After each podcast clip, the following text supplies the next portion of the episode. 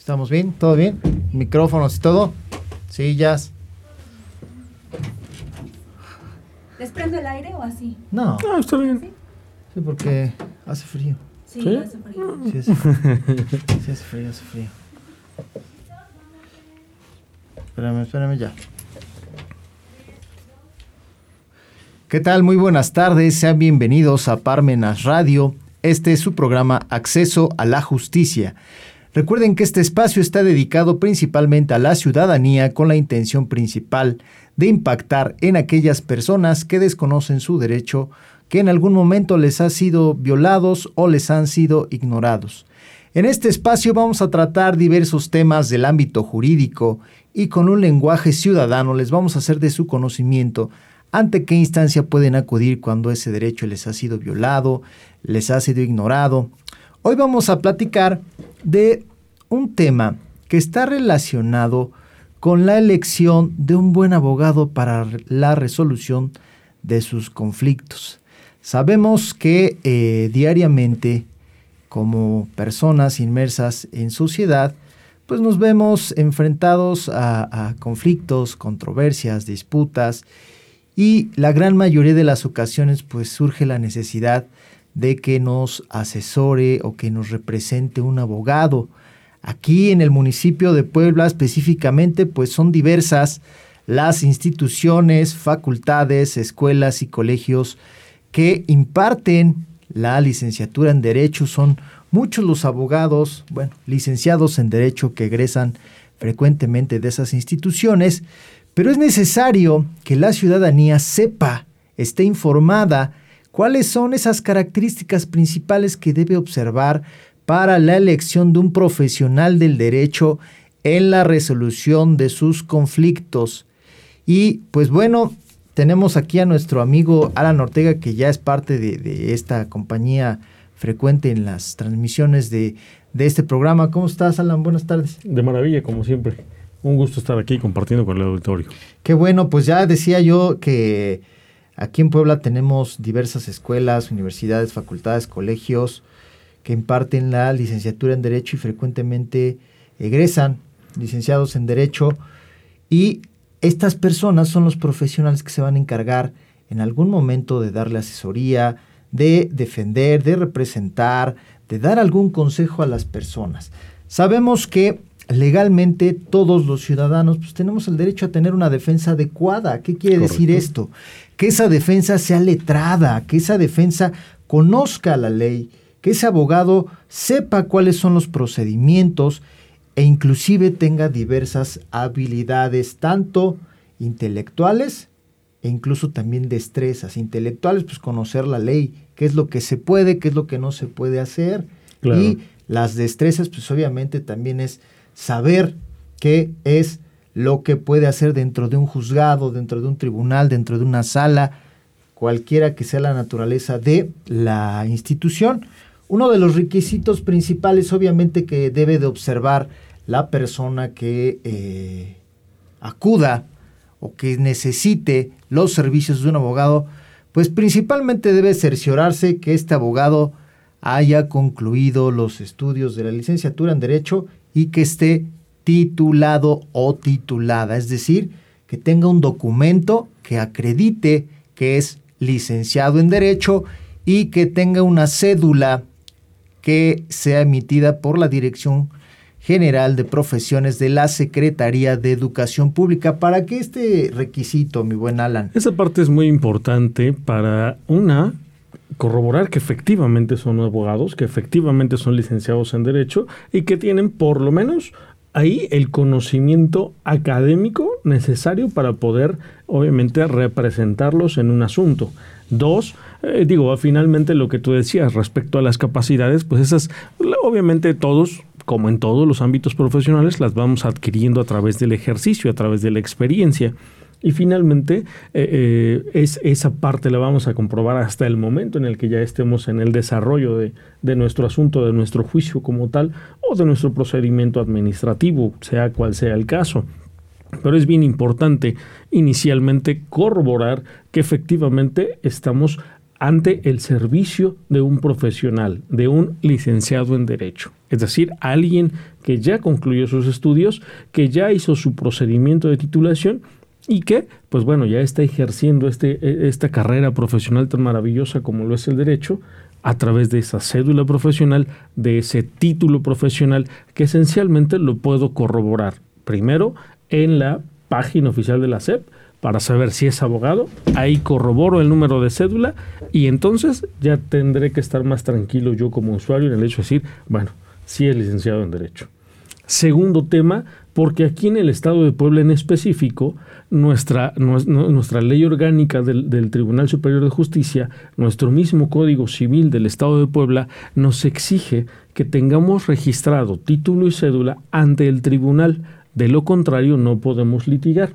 Esto se hizo por allá en la reforma de 2004, si no me equivoco, en donde se exigió precisamente que ya todos, todos los profesionistas en derecho o las personas que fueran a fungir como representantes de alguna persona en cualquier asunto en materia civil o familiar tuvieran título y cédula profesional, registrados obviamente debidamente ante el tribunal, para efecto de que de eliminar lo que en su momento fue ese famoso coyotaje, ¿no? Esos famosos coyotes que no eran abogados, que eran gestores como tal, o que en algún momento estudiaron derecho, pero nunca terminaron los estudios, que nunca llegaron a titularse incluso. Entonces, bajo estas características, desafortunadamente, este tipo de personas ejercían la profesión sin tener esa licencia, sin tener esa cédula que me amparaba para poder ejercer y que lógicamente la ausencia de estos documentos me impide seguir actualizándome, seguir, eh, por ejemplo, en una capacitación de especialización, en una maestría, en un doctorado, que, que, son áreas donde vamos a profundizar en las, eh, eh, en las diversas ramas del derecho. Por eso es bien importante que primero sepamos si vamos a contratar los servicios de un abogado o de quien se dice ser abogado, primero que nos exhiba cédula profesional. Esa es la parte más importante. Sí, y, principalmente ahorita tú decías, porque eso mismo nos va a dar o les va a dar a las personas que contraten los servicios de un abogado particular. Ahorita vamos a entrar en el tema de los abogados de oficio que otorga el Estado, pero en el caso de los abogados particulares, eso le va a dar a usted la certeza, la seguridad que a quien usted está contratando está capacitado, está legalmente eh, reconocido, y, autorizado. y autorizado para ejercer el derecho. Y obviamente, al estar capacitado y al estar reconocido, pues es una persona que tiene este segundo punto del cual voy a hablar, que tiene experiencia, que es un pilar fundamental de un abogado que usted puede contratar. Experiencia en el área que usted necesita. Hay muchas, eh, o hay muchos y muchas eh, profesionales del derecho, pues que eh, yo creo que se dedican a, bueno, no yo creo, sí se dedican a, brindar asesoría, a prestar servicios en todas las ramas del derecho, pero acuérdense que el que mucho abarca poco aprieta. Y este punto es importante porque la especialización, el profundizar en una área del derecho le va a dar a ese profesional la experiencia, le va a dar la habilidad para que usted pueda recibir un buen servicio. Y obviamente que usted va a obtener buenos resultados. Claro, el, punto importante aquí es primero el conocimiento del abogado, segundo la experiencia que como bien decimos se la va a dar el ejercicio profesional diario, ese, ese batallar todos los días en la fiscalía, en los, juzgados, en los juzgados de oralidad, eh, hoy, hoy en, las, en los nuevos juzgados de oralidad laboral, por supuesto. Entonces, ese ejercicio diario que le va a brindar a usted ese respaldo y esa tranquilidad de saber que el profesionista conoce la, materia, conoce el área específica. ¿Por qué? Pues porque está obteniendo esos resultados a través de la praxis diaria. Y en ese mismo sentido, bueno, pues vamos a tener eh, sino un 100%, porque eso tiene que ser claro para todos ustedes. Hay asuntos que, pues bueno, definitivamente son difíciles de, de, ganar o de omitir, porque digo, si a mí me demandan por una deuda de la cual yo no he pagado, por mucho que contrate a un abogado súper especializado, pues no me va a eximir de que tenga yo que pagar esa deuda, ¿verdad? Lo que sí es que seguramente va a buscar el mejor beneficio, la mejor probabilidad, el plazo más amplio para que pueda yo cubrir esa deuda, en fin, detalles eh, como esas características que sí nos van a ayudar, por supuesto, eh, como decías en un principio, ese derecho a la defensa adecuada que viene constitucionalmente tutelado, que viene tutelado incluso desde los tratados internacionales, de ese reconocimiento de derechos humanos y que nuestro país, por supuesto, reconoce, va a estar protegido al verificar que son abogados, dos, que conocen el, área que su asunto en específico necesita, por supuesto nos va a llevar a, a buscar, a obtener ese mejor resultado. Y es que ahorita que dices que si hay asuntos que, que no son susceptibles de, obtener una respuesta o una sentencia favorable, pero otra de las características importantes que debe eh, revestirle ya sea al abogado o la abogada es la capacidad de negociación. Decía esto hace un momento. Pues bueno, hay asuntos que no se van a ganar, porque pues efectivamente tengo una deuda y no la pagué y obviamente tengo que pagar. Y ojo con esa parte, es bien importante resaltar ese detallito. No se van a ganar conforme a lo quiere el cliente, pero siempre se ganan. No voy a ganar el no, el no pagar esa deuda, que es lo que el cliente deseara, sí, pero sí voy a ganar la mayor cantidad de tiempo o X parcialidades para poder cubrir ese adeudo, siempre se está ganando si te asesoras de un profesional adecuado con esas capacidades. Hoy en día nuestro derecho ha evolucionado tanto que ser capaz, que ser un buen negociador ya es un elemento fundamental para el abogado.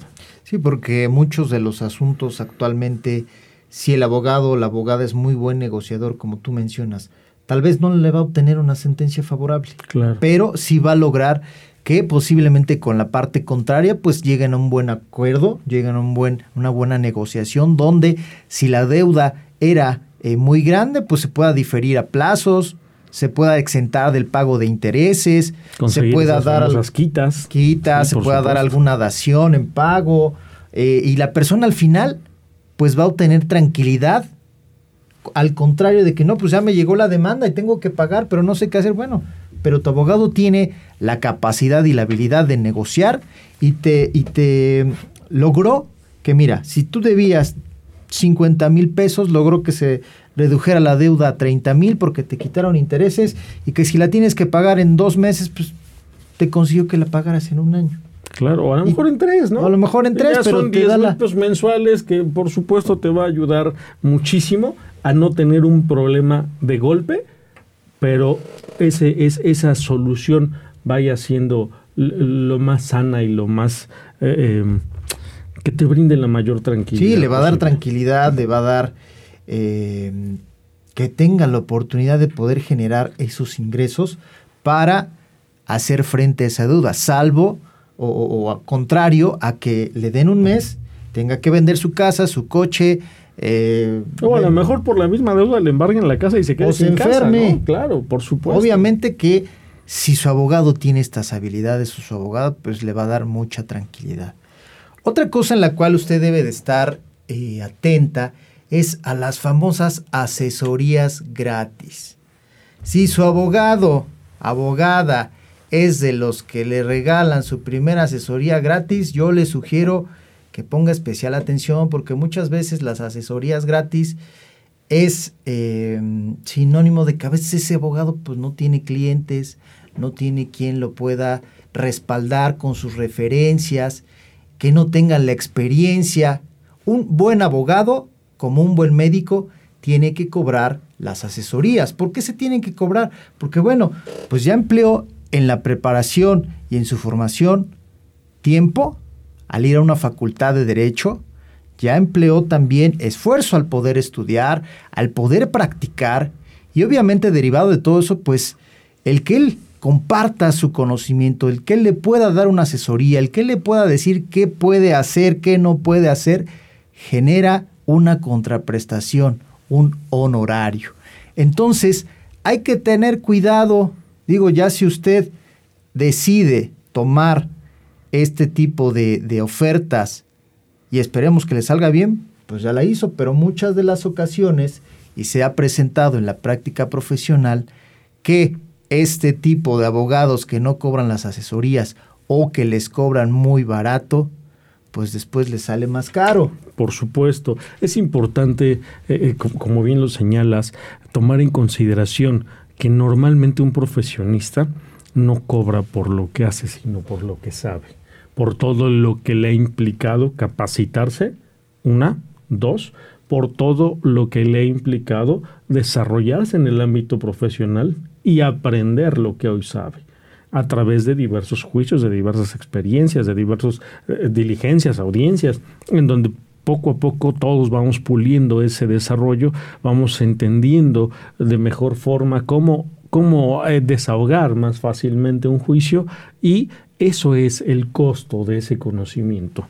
Es, es, importantísimo que desafortunadamente en nuestro país no tenemos esta cultura del derecho, esta cultura del abogado, pero si pagamos a cualquier otro profesionista por esa, esos servicios, como por ejemplo el médico, como por ejemplo a, a, cualquier otro profesionista que nosotros vamos y consultamos y le pagamos esa consulta, esa asesoría, esa orientación, de igual forma el abogado, porque además el abogado juega un papel súper importante al resolver este tipo de asuntos para ustedes, que es devolverles esa tranquilidad, proteger su patrimonio, sus derechos, su libertad incluso, que muchas de las ocasiones es de los bienes más importantes y más, más preciados, preciados para todos, ¿no?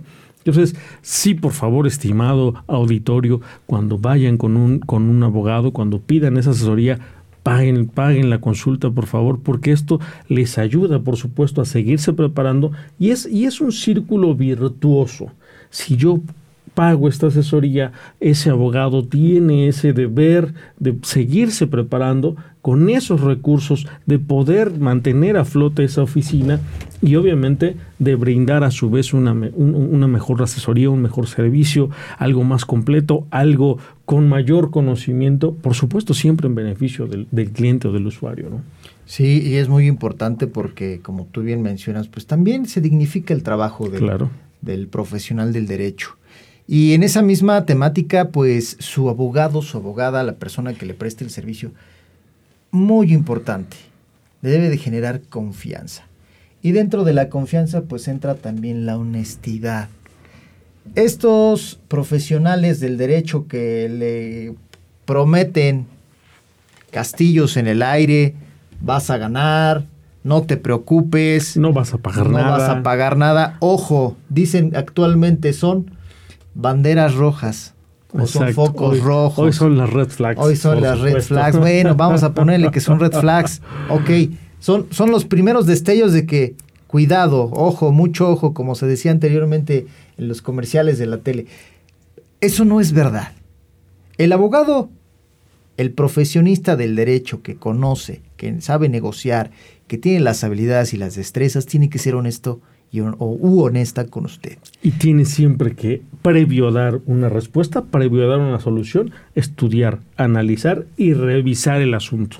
Si, llega usted con un abogado, le plantea usted su, asunto y simplemente le dice, no se preocupe, ya ganamos, deme usted eh, 50 mil pesos y mañana tiene una sentencia favorable, banderita roja.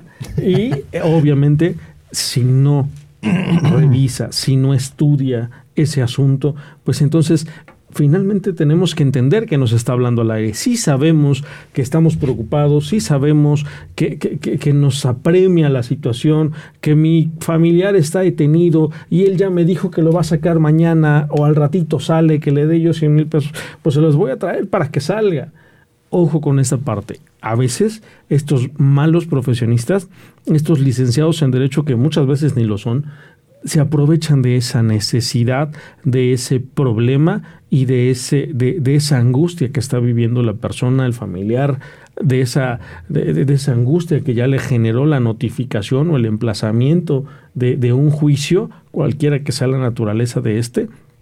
Y finalmente, obviamente hacen una, que pierda usted dinero, dos, que pierda usted tiempo etapas procesales que son lo más importante para poder darle una defensa adecuada a todos ustedes y sobre todo que finalmente el asunto sobre el que pidió esa asesoría pues está en riesgo de perderse absolutamente. Es decir, que, en lugar de pagar a lo mejor esos 50 mil pesos podamos negociarlo, podamos platicarlo, podamos conseguir una quita, podamos a través a lo mejor de juicio acreditar que se pagó una proporción y que no debemos los 50, sino únicamente 25, y en la sentencia podamos obtener algo favorable, si dejamos que estas etapas pasen, finalmente no voy a pagar 50, voy a pagar 100 o 200, porque no tuve una adecuada defensa por esa desesperación que me llevó a tomar una mala decisión.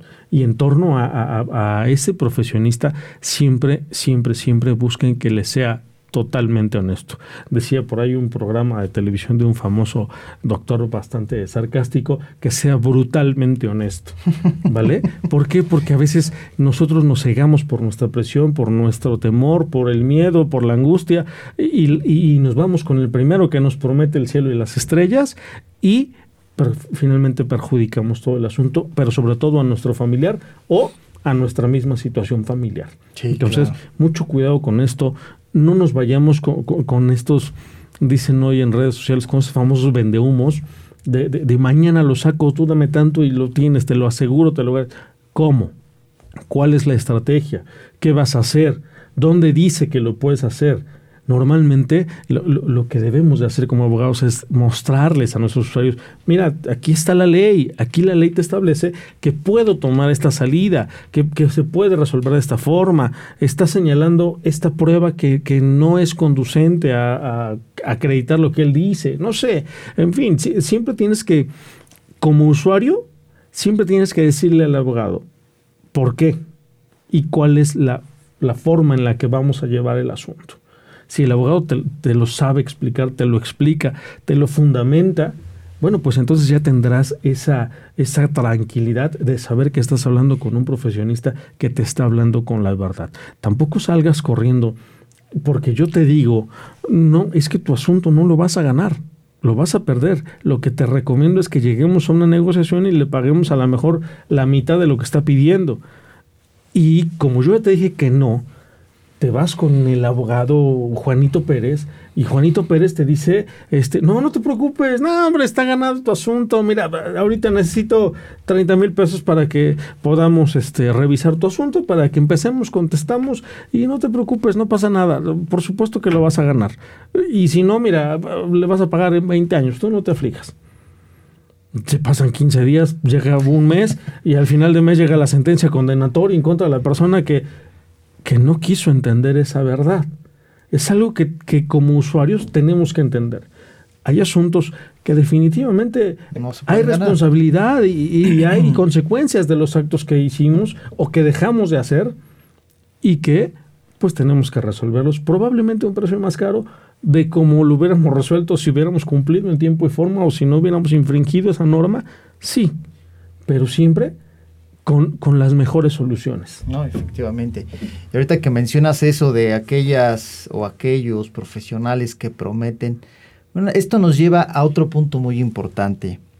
No se guíen por, por impresiones o por apariencias del abogado. Se está contratando un profesional del derecho, es decir, un hombre o una mujer que sabe de leyes, que sabe cómo aplicarlas, que sabe criterios de jurisprudencia, que sabe lo que dice la ley, que sabe la práctica. No están contratando un modelo de televisión, un youtuber, un tiktokero, no están contratando un animador de fiestas, no, no, no, no, no. Están contratando un profesional del derecho que sabe qué es lo que tiene que hacer con la ley en cada asunto específico. ¿Por qué?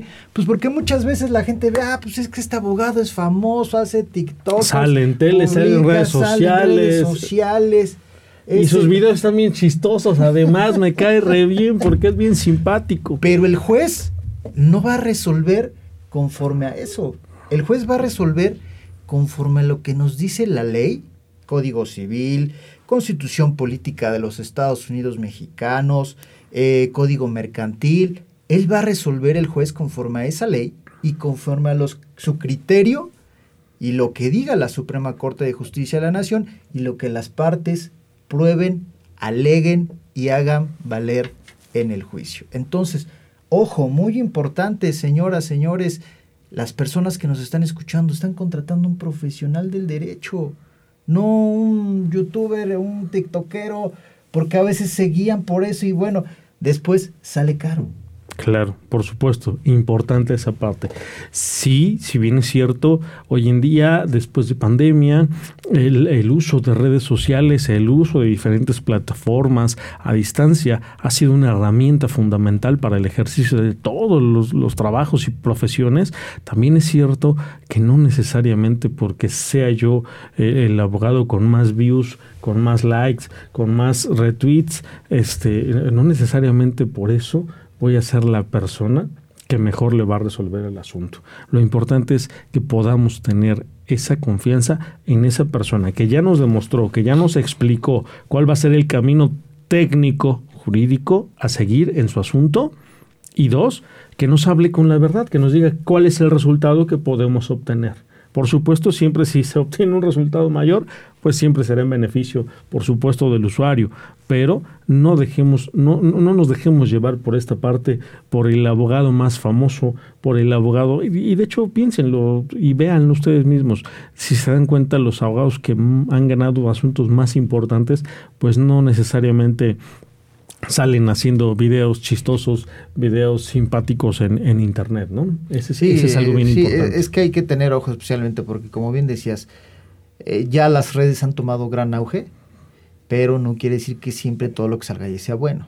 Y además, digo, sí, es cierto, es una herramienta, muchos abogados con mucha experiencia comparten ahí experiencias, pero ojo, aprendan a ver la diferencia. Una cosa es que yo este, suba hoy un video con el abogado compartiendo la experiencia de cómo nos fue en el juicio, de que obtuvimos una resolución favorable a través de este criterio o a través de esta prueba, porque ya te estoy dando la razón del por qué estoy diciendo que fue favorable.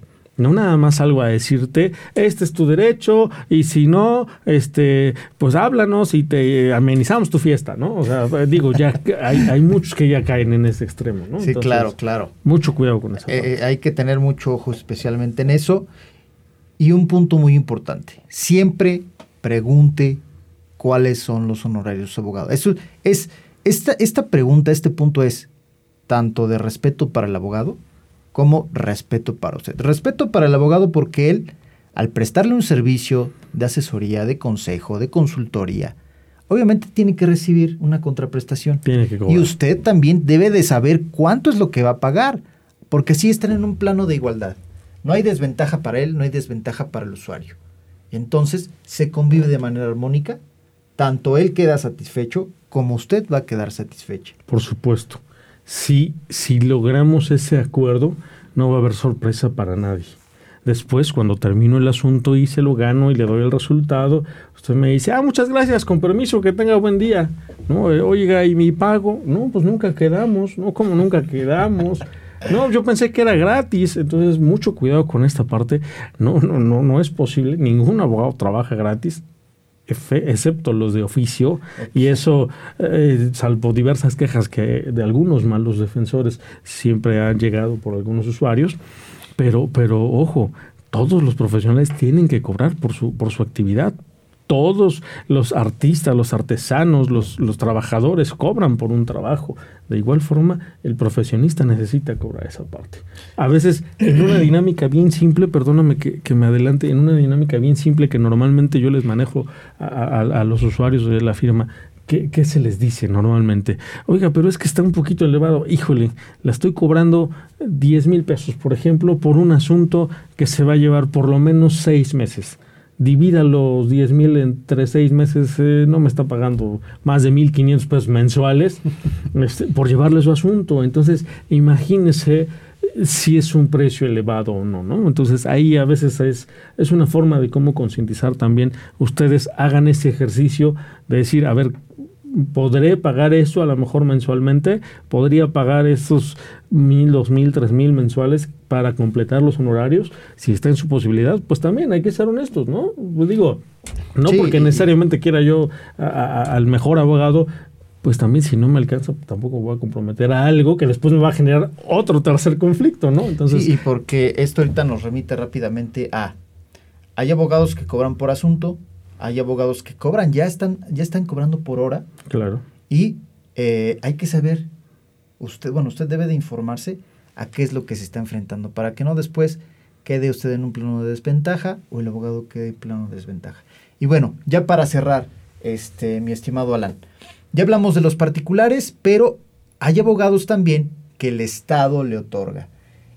Ellos son personas que dependen del Poder Judicial del Estado de Puebla. Trabajan para el Poder Trabajan Judicial. para el Poder Puebla. Judicial. El Poder Judicial ¿Les paga, paga? sus honorarios.